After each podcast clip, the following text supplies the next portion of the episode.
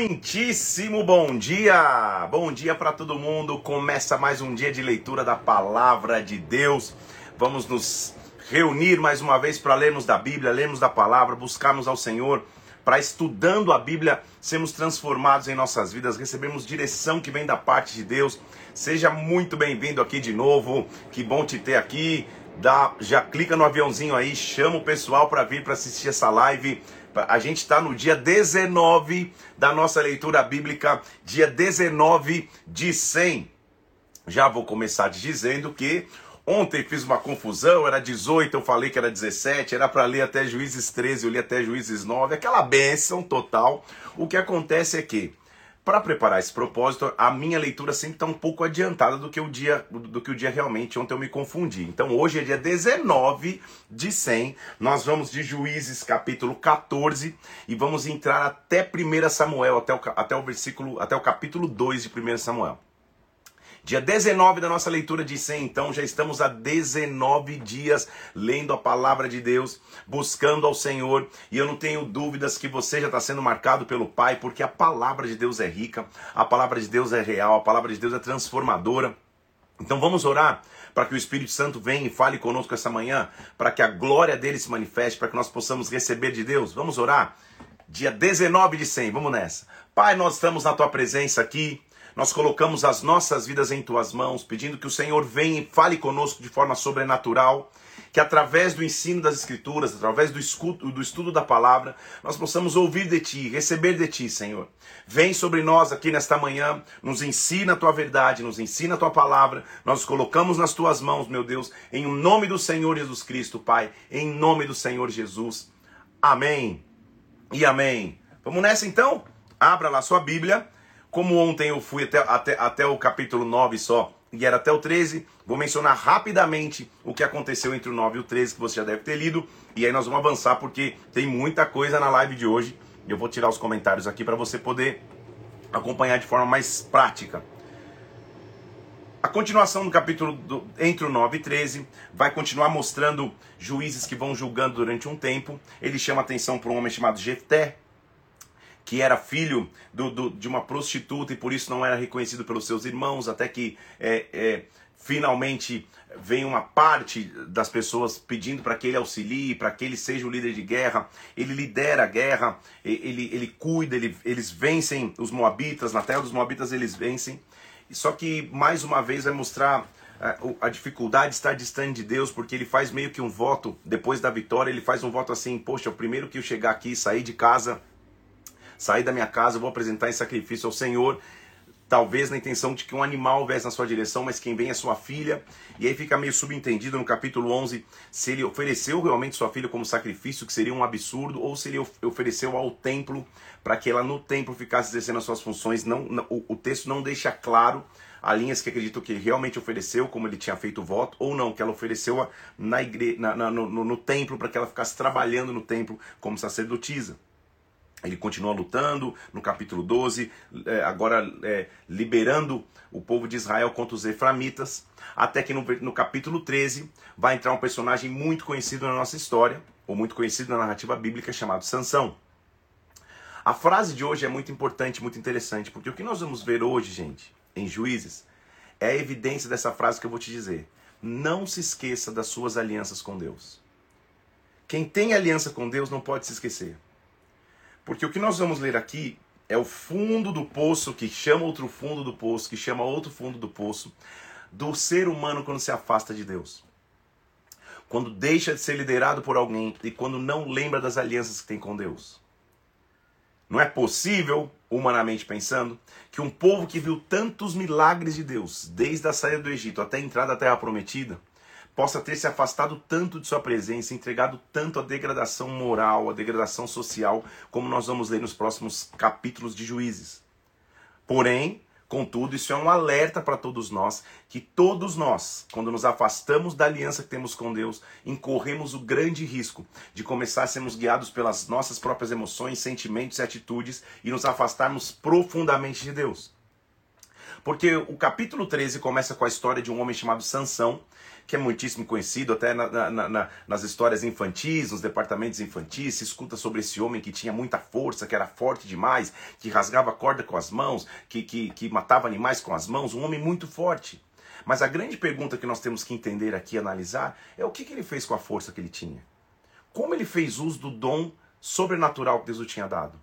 A história de Sansão, para mim, é a demonstração de que é possível ser muito talentoso, que é possível ter muito dom, mas usá-lo erroneamente na aliança com Deus. Porque na minha leitura geral, a vida de Sansão como um todo é um desperdício dele mesmo, da, do potencial que Deus colocou sobre a sua vida. A força que Deus colocou sobre Sansão, fisicamente falando, era uma força capaz de livrar o povo de Israel de uma vez por todas. Mas nós vamos ver na, na história de Sansão, grande parte do tempo ele pensando mais em si mesmo e mais caindo em suas fraquezas do que efetivamente sendo um transformador para o povo de Deus.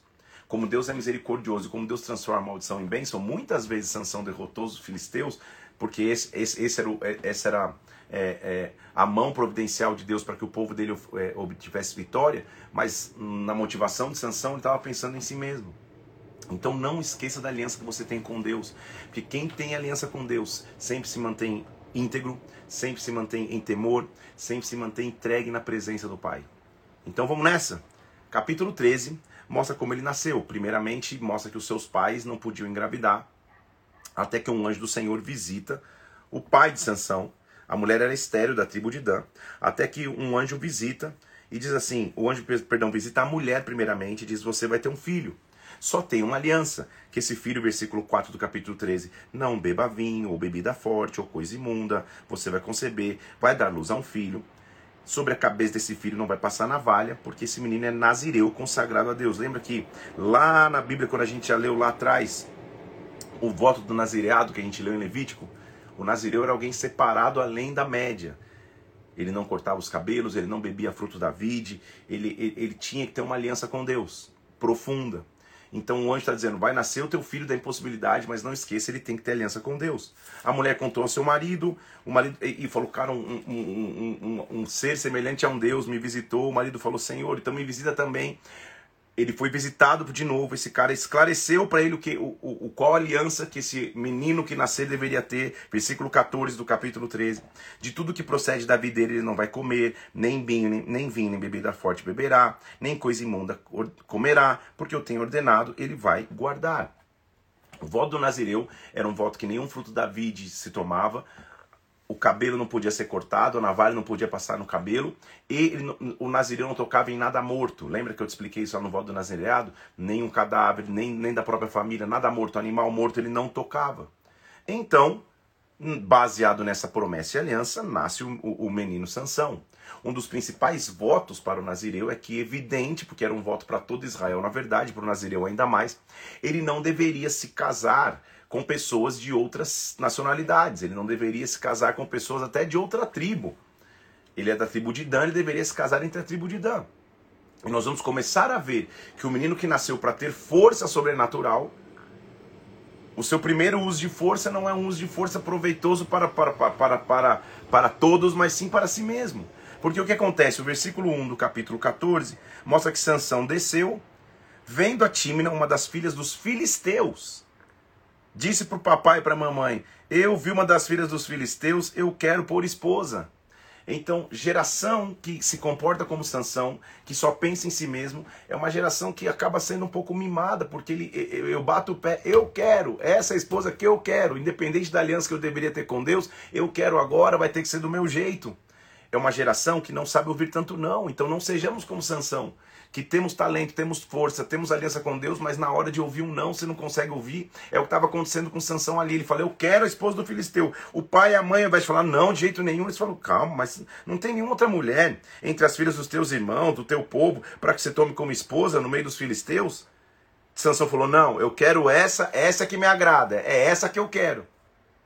Como Deus já te disse transformar maldição em bênção, o versículo 4 diz: o pai e a mãe não sabia que isso vinha de Deus, inclusive. Deus estava permitindo por quê? Porque ele queria causar uma ocasião contra os filisteus usando a força de Sansão. Então Sansão, é, com seu pai e sua mãe, chegando às vinhas de Timna, versículo 5, veio um leão atacá-los, bramando sendo encontro. Sansão era tão forte que o Espírito do Senhor de tal maneira se apossou dele, porque o dom vem do Espírito, e ele o rasgou como quem rasga um cabrito sem ter nada na mão. Então vem um leão atacar a família, ele rasga como que está rasgando um cabrito, ou seja, mostra a força que ele tinha, a força que ele podia usar. Só que nesse caso está sendo usado porque ele ia querer casar com uma mulher que não era do povo dele.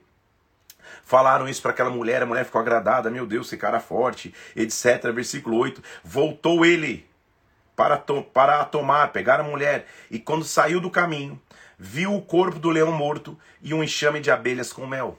Ele é nazireu, ele não pode tocar nada morto tomou o favo nas mãos. Ele tocou no, na, na, na, carcaça ali, no cadáver do leão. Tomou o favo nas mãos, foi andando e comendo mel. Chegando o pai e sua mãe, deu mel, eles também comeram, porque não sabia que é do corpo do leão que eles tinham tomado. Ele já está flertando com o erro e com a distância a aliança. É forte, rasgou o leão, mas ele já. Primeiro, o primeiro voto: não se case com, com, com filhos, com filhas fora de Israel. Já está já tá deturpando não toque em nada morto, porque Nazireu não pode tocar em morte. Já não tá nem aí, tá pegando o melzinho lá do, do cadáver do leão. E nós vamos começar a ver então alguém que ao invés de permanecer humilde, e entregue, sabendo que, o, que a fonte do seu dom era o próprio Deus, começa a apresentar um certo orgulho, começa a apresentar um, um, um, certo exibicionismo. Porque ele está com essa mulher na festa, num banquete, e ele começa a dizer para 30 pessoas ali, começou a se achar, gente, vou fazer um enigma a vocês, uma, um, uma charada, vamos ver quem acerta. Versículo 14, do comedor saiu comida, e do forte saiu doçura. O que, que ele estava querendo fazer? Contar aquela história, sabe a história de pescador, que era que no caso dele era verdade? Ele estava querendo que o pessoal falasse, poxa, que enigma é esse? Ele ia falar, não, na verdade, deixa eu contar, eu rasguei um leão, o mel ficou dentro do leão, do comedor saiu comida, do, do, do, do, do, do, do, do forte saiu doçura. Ele estava tentando dizer isso. Só que nós vamos começar a entender que, que distante de Deus você vai estar entregue às suas fraquezas. Sansão já está mostrando que uma das grandes fraquezas que ele tinha então era o relacionamento com mulheres. Principalmente mulheres fora da aliança com Deus. Porque o que acontece é que Versículo, é, ele diz: Vamos ver se alguém decifra esse enigma. Passaram sete dias dessa festa. E o povo que queria saber o enigma ficou lá na mulher de Sansão. Versículo 15: Olha, convence o teu marido para que ele conte o enigma, senão nós vamos queimar você e queimar a casa do teu pai. E a primeira traição de uma mulher ele começa a acontecer. A mulher de Sansão começou a chorar diante dele. Ah, você não me ama, você só me aborrece, porque você contou para os meus amigos, os meus patrícios, um enigma para decifrar, versículo 16, e você não falou que enigma é esse. Ah, você tem segredo comigo. Ele começou a ser persuadido por essa mulher. E Sansão primeiro falou: Não, não vou declarar nem para meu pai nem para minha mãe. Eu não vou contar para eles que enigma é esse. Mas ela chorava ainda mais. Durante os sete dias da festa, mulher chorando no ouvido do cara, sete dias. No sétimo dia, ele falou: Calma, deixa eu falar o enigma para você. Quando ele contou, ela foi rapidamente contou para os patrícios dela. Ah, sabe o que é? É que ele matou um leão, blá blá blá blá. Quando Sansão chegou na festa, achando que iria, que iria arrasar, Versículo 18. Então os homens falaram para Sansão: Olha, que coisa mais doce do que o mel? O que é mais forte que o leão? ou não, ou não, ou não, acertaram o enigma de Sansão. Sansão percebeu que foi traído pela própria mulher na sua confiança. Versículo 19, versículo 18. Então ele falou: Calma aí, se vocês não tivessem lavrado com minha novilha, ou seja, é, ele usou um ditado: se vocês não tivessem ido perturbar minha esposa, isso que ele está dizendo, vocês nunca teriam descoberto meu enigma. Só que primeiro ele usou a força para uso pessoal, para rasgar um leão e ficou se achando disso. Agora olha o que vai acontecer. Ele, o, o, Sansão ficou tão iradinho, tão nervoso que desvendaram o enigma dele, que olha como ele resolveu os conflitos, versículo 19. Então, o Espírito do Senhor se apossou dele de tal maneira. Por que, que é o Espírito do Senhor? Porque está mostrando, gente, o dom vem do Espírito. O mau uso não vem do Espírito, mas o dom vem do Espírito. Se o Espírito vai sobre ele, não teria essa força. Mas que, que temor então há? De usar um dom que vem do Espírito para fazer algo errado. Porque olha, ele de novo se enche de força e olha o que ele fez: matou daqueles 30 homens, arrancou suas vestes de festa e Deus que declararam o enigma e se acendeu a sua ira e ele subiu à casa do seu pai. Ele matou gente, matou os asquelonitas. Eram inimigos. Deus está usando a maldição para fazer bem, está matando inimigos. Mas será que Sansão é dessa forma, pensando em si mesmo? Quando acontece isso, é, ele, ele volta para a casa do pai de tão nervoso que ele ficou, sem a mulher. Quando isso acontece, o companheiro de honra de Sansão, um amigo dele, recebeu a sua mulher como esposa. Então ele já tinha sido traído pelos, pela própria esposa que ele estava conhecendo agora, do povo dos filisteus. Agora o seu companheiro de honra fica com a esposa dele. Traição após traição, porque longe da aliança com Deus você só vai cair, só vai ter dificuldade. Sansão fica tão nervoso com isso que ele tenta voltar, né? Ele fala, pô, ele pega um cabrito e fala, deixa eu voltar lá para pegar finalmente minha esposa. Quando ele volta lá, ela já tá casada com um amigo de honra dele. E o pai dela falou, oh, a gente achou que você nunca mais ia voltar, é, sei lá, entregamos ela para outra pessoa. Sansão fica tão irado, versículo, versículo 3 que ele diz, ah, então agora eu sou inocente. Se eu fizer mal para os filisteus, eu sou inocente. E realmente ele põe um fogo no arraial dos filisteus. Versículo, versículo 4, ele pegou 300 raposas, virou a cauda com cauda, amarrou cauda com cauda da raposa e tocou fogo no, no, no, na, na, em toda a colheita, em toda a plantação dos filisteus. Cereal por cerfar, vinhas. Perguntaram quem fez isso.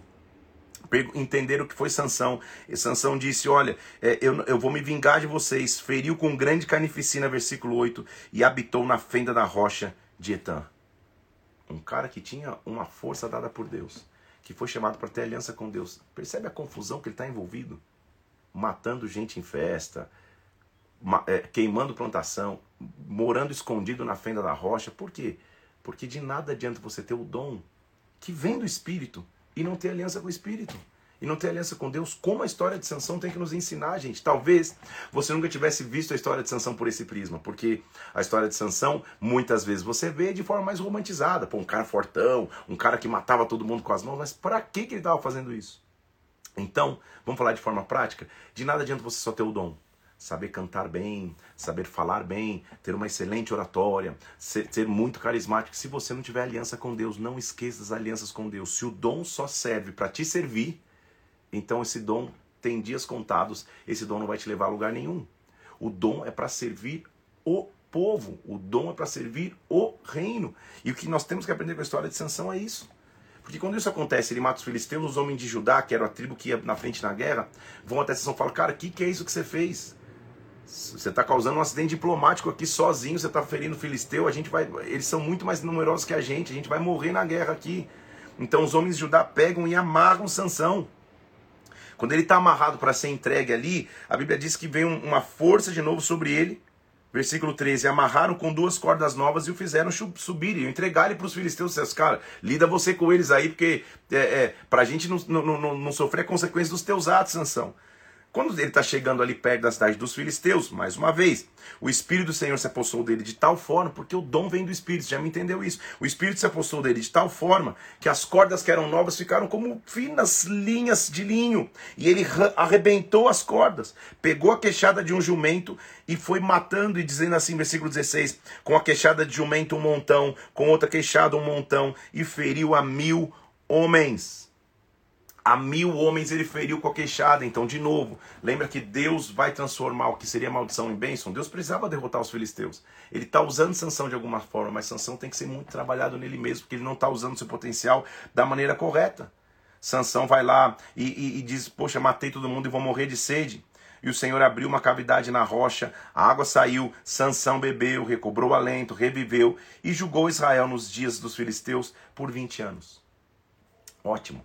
Parece que agora a coisa vai andar, todo mundo tem um percalço na história, ele errou e tá tudo certo. Mas aí, Sansão foi a Gaza, versículo 16, do capítulo, 1, capítulo 16, versículo 1, viu ali uma prostituta e habitou com ela. Mais uma vez, uma mulher entrando na história, um ponto fraco que, apesar de muito forte, ele está sendo conduzido pela sua fraqueza. Se deita com a mulher e os gazitas falaram: Olha, Sansão está ali cercaram então o local daquela casa da prostituta e o esperaram por toda a noite. Sansão, mais uma vez, versículo 3, ficou deitado até meia-noite, até que saiu da cidade, carregando as duas portas da cidade no ombro, ou seja, força descomunal, gente. A porta de uma cidade é um negócio pesadíssimo, precisa de muitos homens para carregar uma folha, ele carrega as duas sozinho. De novo, a sua demonstração de força está sendo desperdiçada no meu entendimento. Porque até agora ele usou a força dele, o único, único grande proveito foi quando ele mata os filisteus. Mas ele mata os filisteus mais para tentar se livrar da confusão que ele armou do que numa estratégia dada por Deus. Então o dom dele ficava tendo que salvá-lo toda hora. E ele não era conduzido toda hora por Deus. Mais uma vez ele se deita com uma prostituta, quase morre. Aí ó, agora Sansão finalmente acho que ele aprendeu, né? Versículo 4 do capítulo 16. Depois disso, Sansão se afeiçoou uma mulher do vale de Sorek, que se chamava Dalila, mais uma mulher que não é da, do povo de Israel. Ele se apaixona por mais uma mulher. Já teve um problema ao casar com a, com, com, a, com a filha dos filisteus, que deu aquela confusão. Já se deitou com a prostituta, quase morreu, teve que ser carregando a porta nas costas. Agora, mais uma vez, ele se afeiçoou a uma mulher chamada Dalila. Os príncipes dos filisteus subiram até Dalila e disseram: Olha, convence-o, vê em que consiste a sua grande força, como a gente pode dominá-lo. Ou seja, Sansão já era hora de se aprender que quando você contou um segredo para uma mulher que você mal conhecia, ela te traiu e foi lá e revelou o enigma na festa. Você vai contar de novo o teu principal segredo, a fonte da tua, da, da, da tua força, que é a tua aliança com Deus, que no caso se expressava no fato dele cortar ou não os cabelos, porque o voto, o voto do Nazireu ele não passa na valha na cabeça. Então Deus estava dizendo: olha, até um momento, Sansão, até uma hora, eu vou ser misericordioso contigo. Mas quando você chegar no ponto de desprezar completamente a aliança que você deveria ter para comigo, a tua força vai embora. Porque nenhum dom dura para sempre, ninguém senta em cima do dom e dura e, e, e, e, conduz a tua vida o tempo inteiro no dom se você não tem aliança com Deus. A história de Sansão tem que nos ensinar e muito. Não esqueça das tuas alianças com Deus. Parece a repetição da história, gente. Porque lembra que antes a mulher lá no casamento ficou sete dias chorando para ele falar o enigma? A mesma coisa começa a acontecer com essa Dalila que ele acabou de conhecer. Disse Dalila Sansão: Ah, me declara, eu te peço, em que consiste a tua força? Como você pode ser amarrado? Como a gente pode subjugar? Sansão ainda brincava com fogo, ele falava assim: Não, olha, se me amarrarem com sete tendões frescos, que não tiverem secos ainda, então ser fraco. Então, trouxeram a Dalila sete tendões frescos que não estavam secos. Ela o amarrou, ele já foi traído ali, já era para ele ter percebido. Cara, então já entendi qual é a intenção dessa mulher. Tinha no seu quarto interior homens escondidos. Ela disse: Os filisteus estão vindo. Ele quebrou os tendões como se quebra o fio de estopa chamuscada e ninguém resistia à sua força. Já era para ele ter vazado, né? Dalila já mostrou qual é a intenção dela. Disse Dalila Sansão: Ah, você está zoando comigo, você está zombando de mim, você me disse mentiras, por favor, me fala. E ele continua brincando. Se você me amarrarem bem com cordas novas, então eu vou ficar fraco. Dalila pega as cordas, o amarra, ele arrebenta as cordas. Ele brinca com Dalila. Dalila fala para Sansão de novo, versículo 13: Você está zombando de mim? Por que, que você mentiu? Até que ele responde: Se você cortar, versículo 13, as sete tranças na minha cabeça, com a ordidura da teia, ou seja, se você me finar com primo de tear, ou seja, se você cortar o meu cabelo, eu vou ficar fraco e ser como qualquer outro homem. Dalila é a representação de o pecado que às vezes nós flertamos e que coloca em risco o nosso dom. Não sejamos como Sansão, que tem toda a força, tem todo o dom, é apossado pelo Espírito Santo, e naquela época, gente, que o Espírito Santo não vinha sobre as pessoas, são raros os momentos que o Espírito Santo se aposta de alguém. Então ele, ele, ele sim era um privilegiado de ter uma aliança com Deus, de ter nascido baseado no milagre. Mas no momento que ele devia estar livrando Israel, ele está negociando com Dalila, está brincando com o fogo, está brincando com o pecado. Isso tem que ser um despertar para todos nós. Não esqueça da aliança que você tem com Deus. Se levanta todos os dias, renova essa aliança de oração, de busca, de santidade, de integridade. Não flerta com o pecado. Ah, não, não vai acontecer nada. Só vou lá a última vez dizer tchau. Tchau? Quem vai dizer tchau a você é o teu dom, a tua aliança com Deus. Então ele está brincando com Dalila. Primeiro ele acha que ele está no comando. Não, se eu for amarrado com corda nova. Não, se eu for amarrado com corda fresca, com corda seca. Ele vai brincando até que ele cede. E ele conta a real fonte da sua aliança com Deus. A força de Sansão não estava nos seus cabelos. A força de Sansão estava na sua aliança com Deus. O cabelo era o fruto, era o símbolo da aliança. A força estava na aliança. Ele diz: Olha, se cortar meu cabelo, quer dizer que agora a aliança que eu tenho com Deus foi de vez. Então, enquanto ele dormia, Versículo 13. Pegou ela sete tranças e teceu cordidura de teia. Ele não está falando de cortar primeiro, está falando só se você mexer no meu cabelo. Está brincando com isso. Ela fixou e mais uma vez ele despertou e arrancou as teias que estavam no cabelo. Ele já está chegando perto, gente. Ela falou: Como você disse que me ama e você zomba comigo? Até que, versículo 16: Importunando a ela todos os dias. Como fez a outra mulher chorando lá? Se apoderou da alma dele uma impaciência de matar. Então ele decidiu com a alma Tá vendo aqui comigo? Com sentimentos. E ele disse: Olha, nunca subiu navalha na minha cabeça. Sou um nazireu, deu a letra toda, não é possível, Sansão. Desde o vem da minha mãe. Se meu cabelo for rapado, eu vou perder a força. Dalila chamou os príncipes dos filisteus e diz: Fiquem de prontidão mais uma vez, porque agora eu sei o real motivo do segredo. Dalila fez dormir Sansão: Dorme aqui no meu colinho, vem cá tranquilo. Deita no meu colo, vai dar tudo certo. Olha como o inimigo é sutil, gente. E mandou rapar-lhe as sete tranças da cabeça. E ele perdeu a força. Os filisteus vêm sobre ti, ela gritou, versículo 20. E ele falou: Cara, eu vou como sempre vou, como eu já estou acostumado, eu vou com força. Como é ruim você descobrir que você perdeu tua força, que o teu dom, que foi um presente dado por Deus, está indo embora no meio do caminho, no meio do ataque. Porque você imagina ele lá, sempre foi forte, que rasgou animal com as mãos, que matou 30 filisteus, fez de tudo. Ele se levanta para perceber, calma aí, alguma coisa está diferente. Quando ele deve perceber o cabelo rapado, os filisteus o pegaram, versículo 21, e lhe vazaram os olhos. E os fizeram descer a Gaza, amarraram com duas cadeias de bronze, e ele virava um moinho no cárcere. Moinho era um, é, é, é, é uma roda assim que um animal fica, fica girando para moer, moer os grãos. De um cara que nasceu com aliança com Deus. De um cara que nasceu com uma força descomunal porque ele tinha uma aliança com o pai. Sansão, esse vai ser o teu fim. Cego, sem enxergar. Girando o moinho como um animal. Quer dizer que a força que você deveria ter para levar o povo de Deus, esta força agora o inimigo está querendo usar para que você fique igual um animal girando moinho. Isso para mim ensina que o teu dom usado fora de aliança com Deus vai terminar com cegueira e você escravo como um animal girando moinho. Não esqueça das suas alianças com Deus. Não esqueça da aliança que você tem com o Pai. Sansão vira inclusive motivo de escárnio e Deus vai ser misericordioso com ele pela última vez, porque quando passa um tempo dele na cadeia, é, é, é, o preso ali no moinho, o cabelo dele começa a crescer de novo, ele começa a é, renovar sua aliança com Deus. No meio de uma festa, tá todo mundo ali tomando vinhos, ele chega na festa e fala: Senhor, só me concede ter força mais uma vez. Deus dá essa força, ele está entre duas colunas, ele empurra as forças com coluna, cai a casa, cai tudo, morre muitos filisteus, mas quem estava embaixo também? O próprio Sansão. Então Sansão também morre. Que duro fim para um homem que deveria ter uma história de guerreiro, vencedor e conquistador. Começou bem e terminou péssimo. Então não nos esqueçamos da aliança que nós temos com Deus. E o que nós vamos ver a partir do capítulo 17 agora é, é o símbolo claro da degradação moral, comportamental, é, sacerdotal de Israel.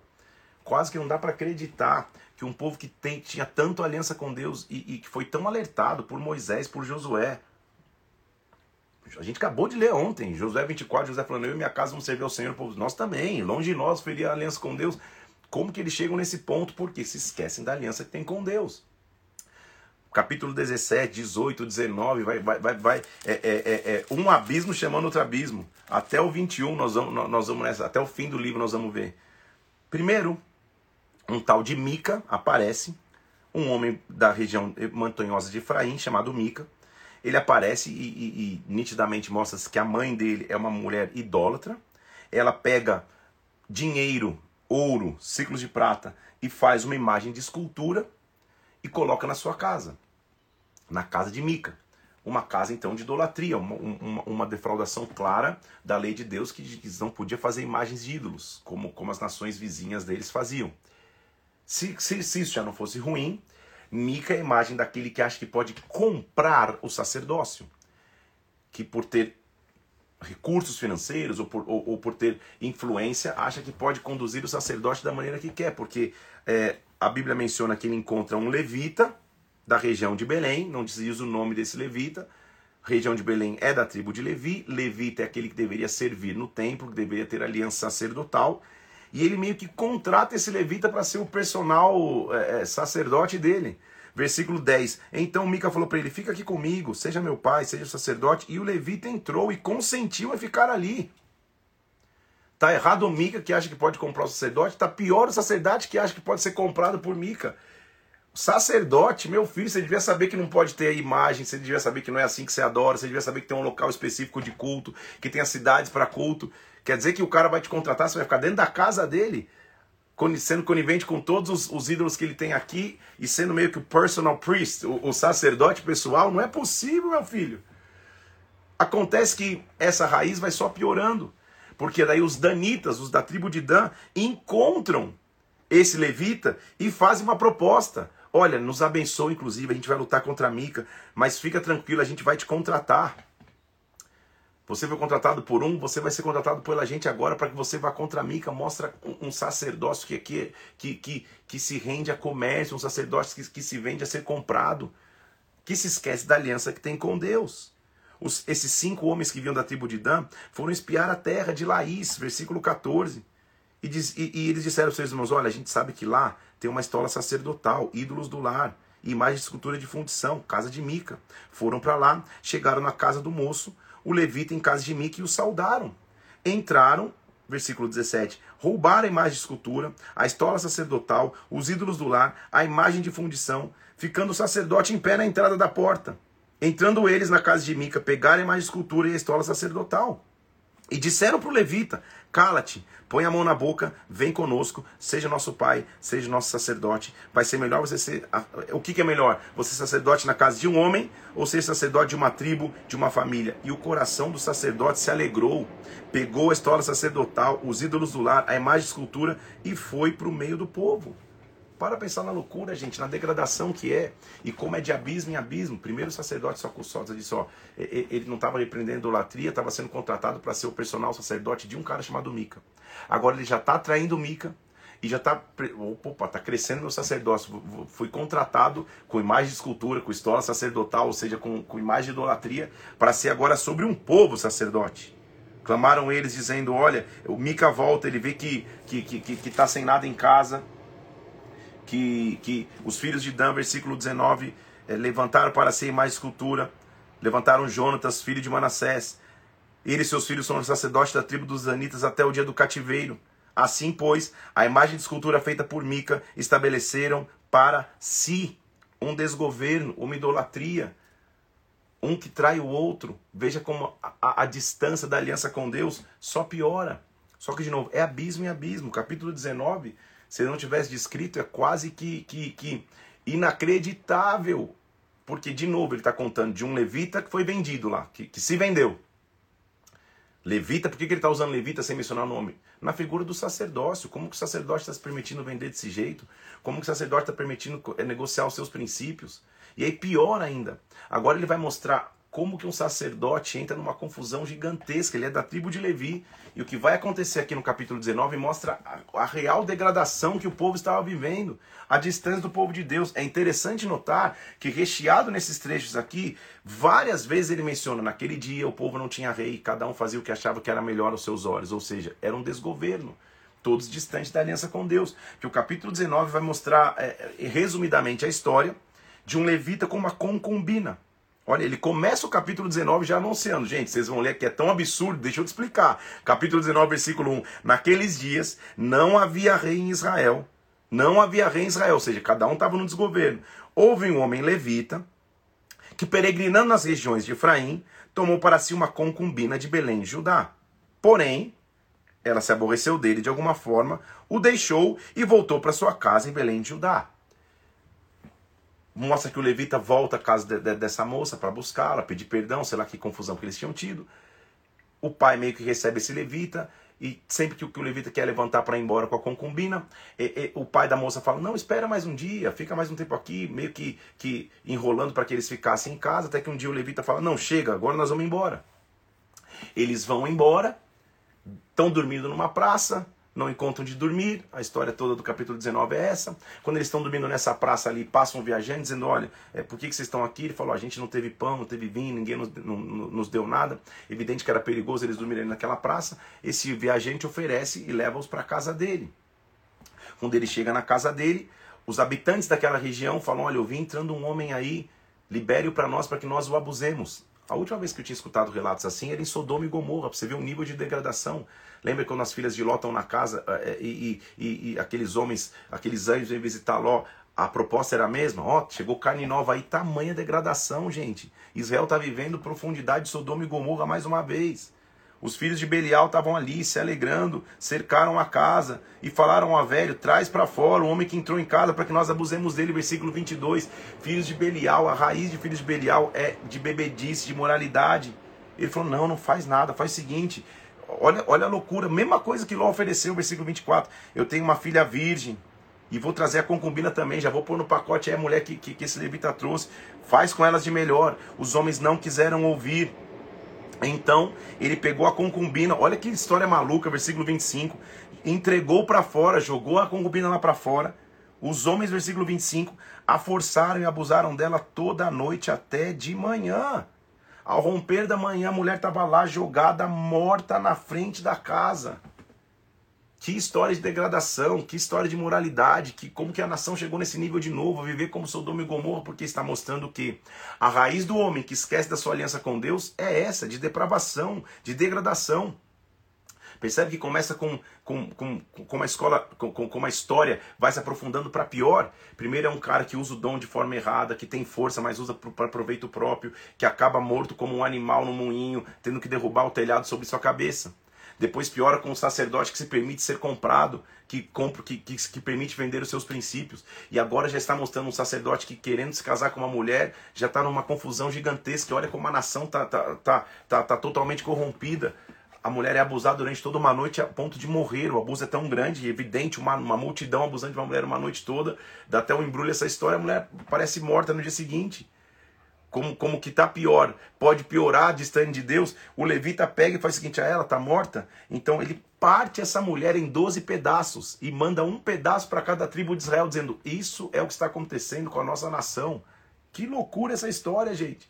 Quando isso acontece, os israelitas se levantam e falam, não, isso não vai ficar assim, nós vamos matar os filhos de Belial. E eles se levantam, versículo 4 o, o, do capítulo 20, o levita conta a história, resume para os israelitas, eles falam, não, nós vamos matar esses caras, porque é, é, é, não pode ficar desse jeito essa história. Eles começam a fazer justiça própria mais uma vez. Olha lá, versículo 8, o povo se levantou como um só homem, dizendo, nenhum de nós voltará para a tenda, nenhum de nós vai voltar para casa, nós vamos retribuir com os filhos de Gibeá, tomaremos dez homens de cem, de todas as tribos de Israel, cem mil, e mil de dez mil, ou seja, vamos com uma multidão atravessar. Quando eles vieram a Gibeá, que é da região de Benjamim, as tribos disseram: e aí? Vocês vão lutar ou não? As tribos de Israel enviaram homens e disseram para a tribo de Benjamim, versículo 12: Que maldade é essa que aconteceu? Então agora nos dê os filhos de Belial que estão em Gibeá. A gente só quer a nossa história com os filhos de Gibeá, para que matemos e tiremos de Israel esse mal. Porém, Benjamim não quis ouvir a voz de seus irmãos, os filhos de Israel. Então, é um abismo chamando outro abismo. Não esqueça as alianças com Deus.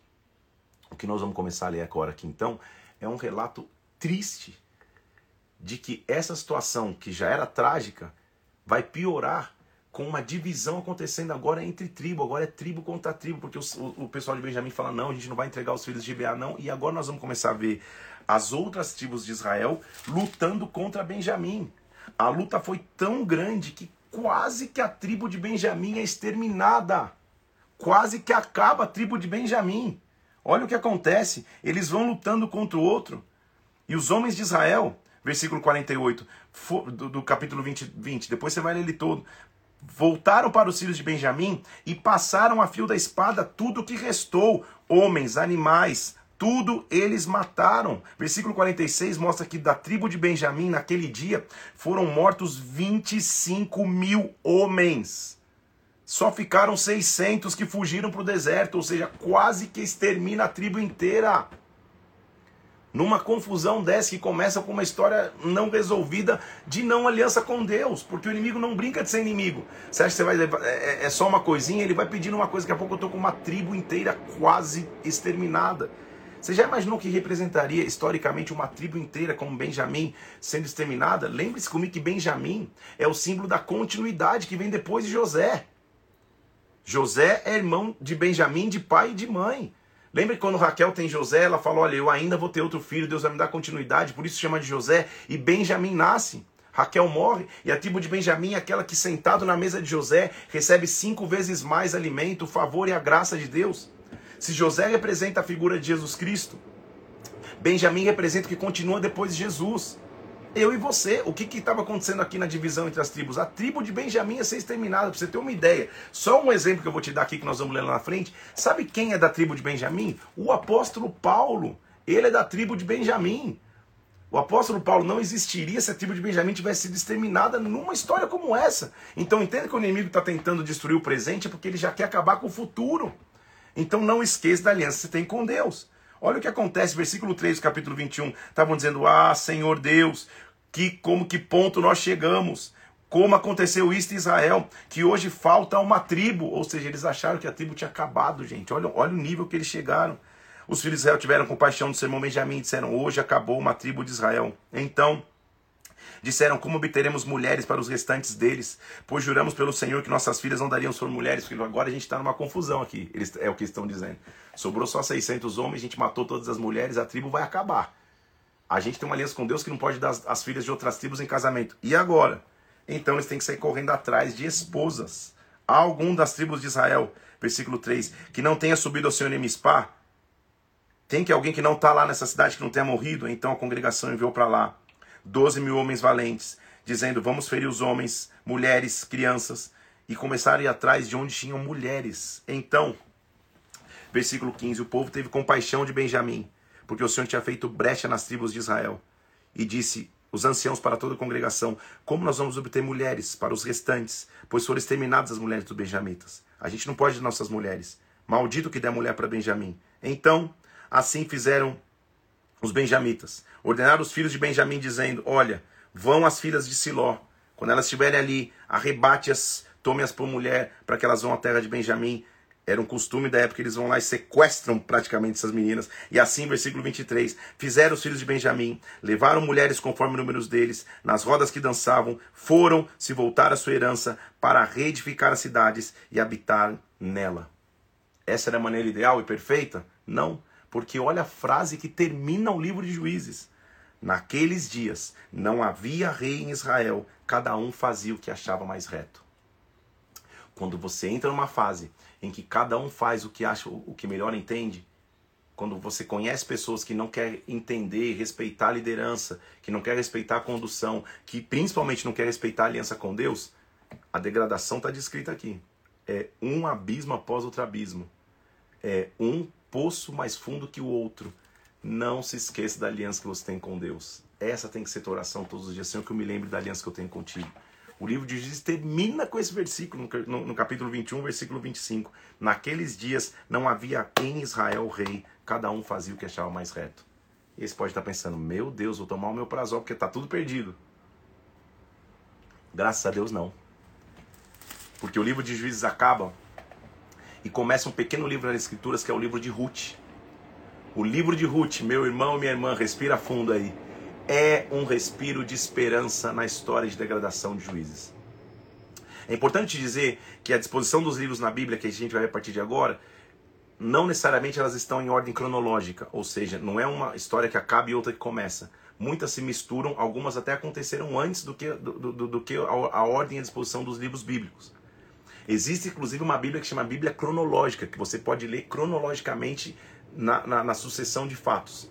Já me sugeriram, inclusive, pastor, vamos fazer assim, os 100 dias da Bíblia em ordem cronológica. Meu irmão, já é desafiador fazer na, na, ordem que é mais conhecida. Se for na cronológica, é confuso demais, aí vai ser difícil demais, mas existe para você quiser se aprofundar mais, só para você entender o, a sequência histórica de fatos. O que eu estou querendo dizer com tudo isso? A história de Ruth não é que acaba o período dos juízes e aí começa a história de Ruth. Não. A história de Ruth, historicamente, quando você analisa o tempo, acontece durante o período de juízes. Então a história do livro de Ruth é no meio dessa história de degradação. E a história do livro de Ruth é uma história de esperança em meio à perdição, porque Deus sempre vai ter um caminho de reconstrução. A história de Ruth é mais ou menos essa. Ruth, uma mulher moabita, uma mulher da terra de Moabe, povo diferente do povo de Deus, conhece uma família que vem fugindo da terra de Israel por algum motivo.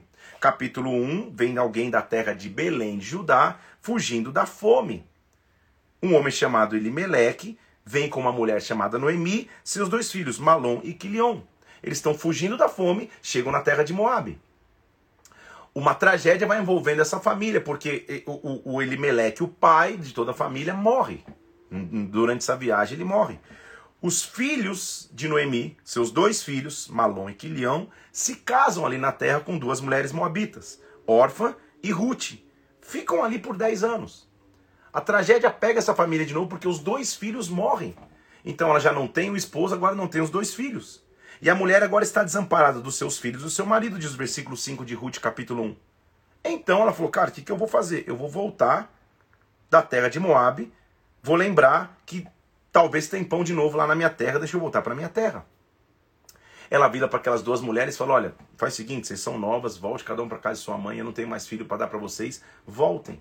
Órfã volta para casa do, do, dos seus pais em Moab, mas Ruth começa a dizer: Não, eu vou contigo.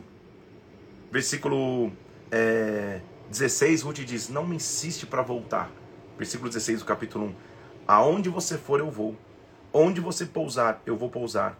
O teu povo é o meu povo, o teu Deus é o meu Deus. O que nós vamos começar a ver é algo sobrenatural, porque Deus é um Deus que faz além do que nós pedimos ou pensamos e além do que é o sistema de regras. O sistema de regras é que da tribo de Israel não podia nem se misturar entre tribos, quanto mais entre outros povos. A gente está vendo uma mulher da terra de Moab. Moab não é Israel. Pela segunda vez, então, alguém que é de fora, como Abraão veio da terra de Ur dos caldeus, agora estou vendo Ruth, uma mulher moabita, voltando para Israel com Noemi. Esqueçam, não esqueça uma coisa, Noemi era da região de Belém de Judá. Havia uma lei que se chamava lei do parente resgatador. Você lembra que eu já te expliquei essa lei lá em Levítico 25? Quando um parente perdesse um pedaço de terra, ou até quando uma mulher ficasse viúva, existiam três opções para essa mulher. Primeiro, que os seus filhos a sustentassem.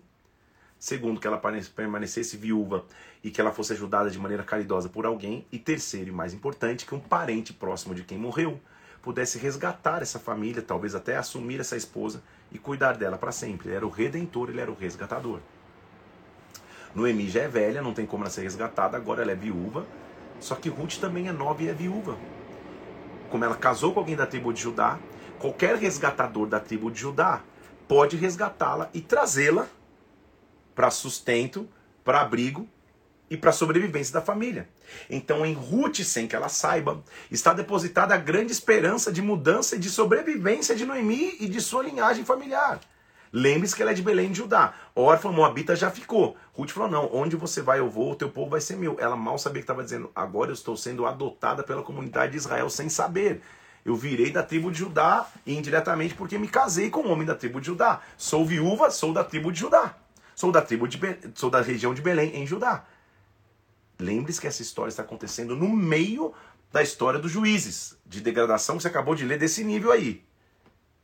Ruth é um, é um, é um símbolo de esperança. Ruth é da terra de Moab.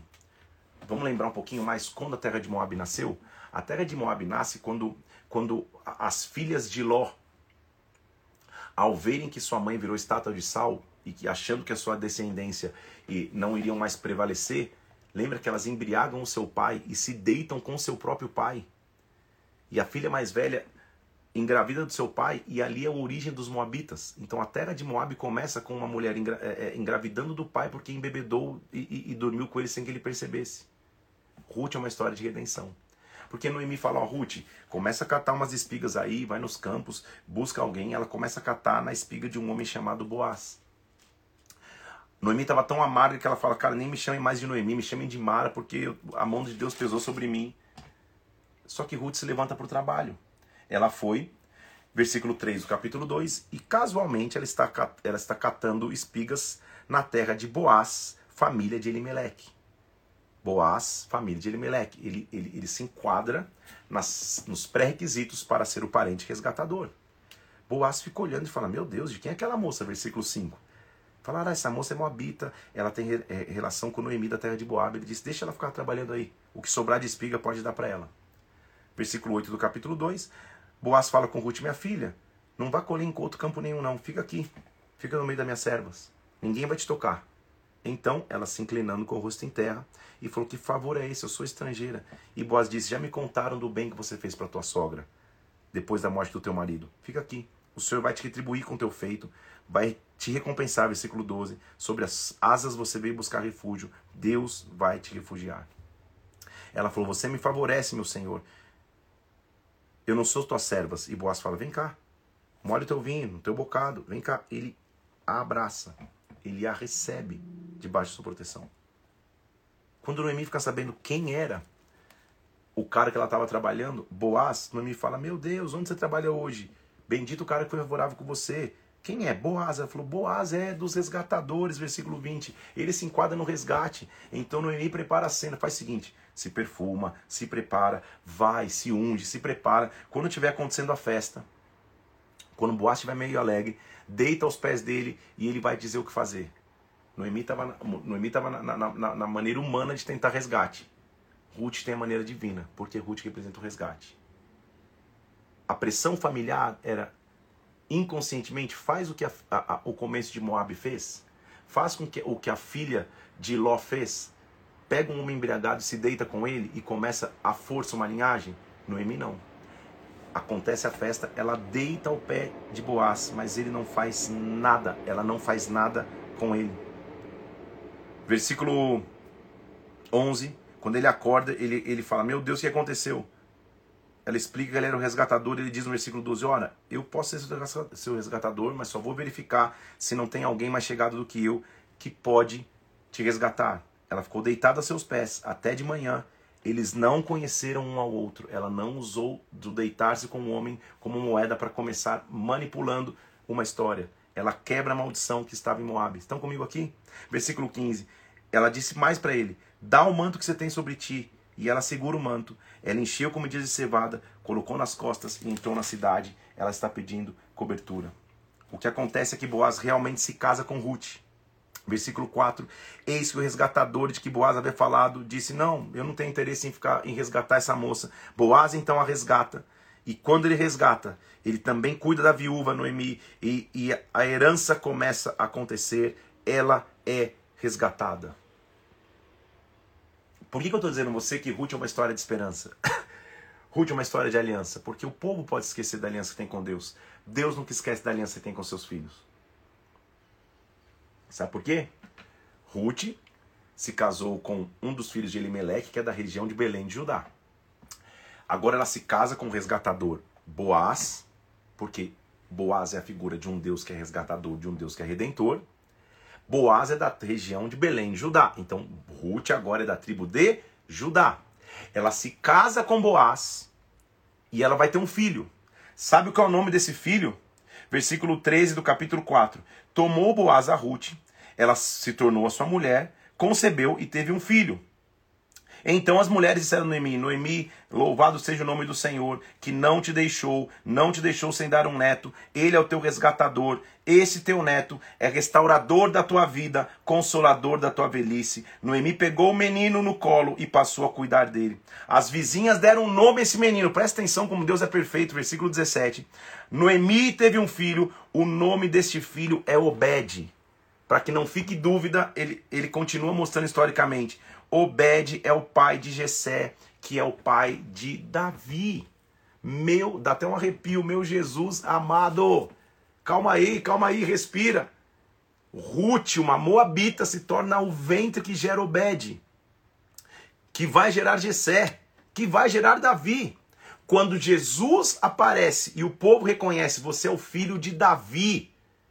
Ele é raiz e semente de Ruth de uma mulher que foi fiel, de uma mulher que não abandonou a sua sogra no momento mais difícil, de uma mulher que foi tirada, enxertada na videira de Israel, de uma mulher que não é da linhagem de Israel, mas é adotada por Israel.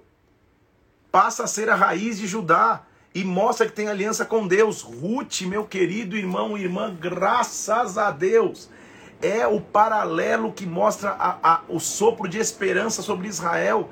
Porque se por um lado eu tenho os próprios israelenses, o próximo, próprio povo de Israel, no nível de degradação hardcore profundo, como a gente já leu em, em, em Juízes, que não tinha rei, cada um fazia o que queria, a gente tem no mesma época acontecendo uma história de uma mulher que não tinha nada para ter aliança com Deus lá em Moab e ela se levanta como exemplo de aliança, como exemplo de improvável.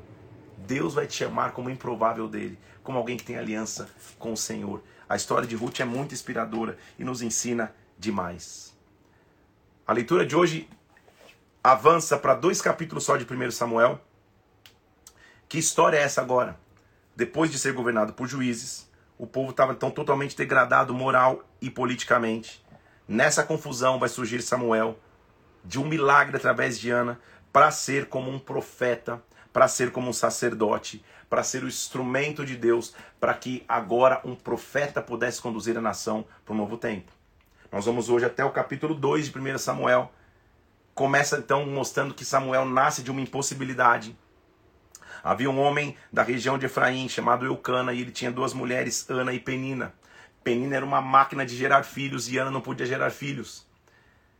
Ana clama tanto ao Senhor que Deus a concede. Ela diz: Se você me der o meu filho, eu vou entregá-lo a Deus, vou entregá-lo no altar. Realmente, isso que acontece no capítulo 1, mesmo sendo incompreendida, até o sacerdote achando que ela estava embriagada de tanto que ela clamava no altar. Ele concede a bênção e ela realmente engravida e tem um filho chamado Samuel. Ela entrega esse Samuel na presença de Deus. Samuel passa a ser então a figura agora de um novo sacerdote consagrado da restauração do sacerdócio e do profético sobre Israel. O capítulo 2 mostra ela cantando com alegria, dizendo: O Senhor se lembrou de mim. Eu não tinha nada, mas é o Senhor que me deu vida. Versículo 6. O Senhor tire a vida e a dá. O Senhor faz a sepultura e o Senhor faz subir a sepultura e descer a sepultura. É o Senhor que empobrece e que enriquece. O Senhor que exalta. Ela está lembrando da aliança que ela tinha com Deus. O capítulo 2 termina mostrando que os filhos de Eli, que deveriam ser a continuidade do sacerdote, eram filhos de Belial, que não se importavam com o Senhor, que comiam no sacrifício. Então Deus rejeita o sacerdócio de Eli e renova o sacerdócio através de Samuel. Versículo 3: Samuel ministrava perante o Senhor, vestido numa estola de linho que a mãe fazia todas as vezes e renovava todas as vezes. Então Deus repreende os filhos de Eli Eli, já muito velho, permitia com que seus filhos depravassem o sacerdócio. Então, versículo 27, veio um homem de Deus e disse para Eli, ali, eu manifestei a verdade à casa do teu pai. Eu escolhi das tribos de Israel para o meu sacerdócio, para subir ao altar, para queimar incenso para mim, e vocês estão longe disso. Então a casa de Eli é reprovada. E o capítulo 2 termina mostrando: Eu vou levantar um sacerdote fiel, que vai proceder segundo tudo que eu tenho no coração. Ele vai edificar uma casa estável, ele andará como ungido para sempre. Há sempre uma história de recomeço. Há sempre uma história de reconstrução. Ruth mostra que no meio da história de juízes, Deus é capaz de trazer resgate, de trazer redenção, e de uma mulher improvável, ele gera uma semente de recomeço, raiz de Davi. Samuel mostra que Deus é capaz de regenerar, de restaurar o sacerdócio. Por mais que o homem fira suas alianças com Deus, Deus nunca perde o controle. Por mais que o homem faça melecas gigantescas, como a gente acabou de ver aqui em Juízes, Deus sempre vai ter um plano de resgate. O que eu quero te dizer hoje aqui então é: não esqueça das alianças que você tem com Deus. Não esqueça de um Deus que é aliançado contigo. Porque se você não esquece da aliança que Deus tem para com você, Deus nunca vai esquecer da aliança que tem contigo. Vai existir resgate, vai existir restauração do sacerdócio. Talvez você esteja distante da aliança com Deus. Use o dia de hoje para se aproximar com Deus de novo. Para fazer uma oração, para se aliançar com o Pai novamente. Porque Ele vai te oferecer resgate, vai te oferecer restauração. Eu sei que a live de hoje é forte, que mostra a realidade do que é o povo que faz o que acha bem diante dos seus olhos. Mas a live, de hoje também nos traz esperança. Existem pessoas como Ruth, existem pessoas como Samuel, existe restauração para o sacerdócio, existe restauração e resgate para uma nação que iria se perder. Vou subir uma arte agora dizendo não se esqueça da aliança que você tem com Deus. Bomba de comentar? Porque resgate e restauração ouvi sobre a tua vida. Nós amanhã vamos para o dia 20 da leitura, vigésimo dia de leitura. Nós vamos continuar mergulhando então na história de Samuel. Vamos de 1 Samuel 3 a 1 Samuel 16, entendendo tudo que a gente está vivendo.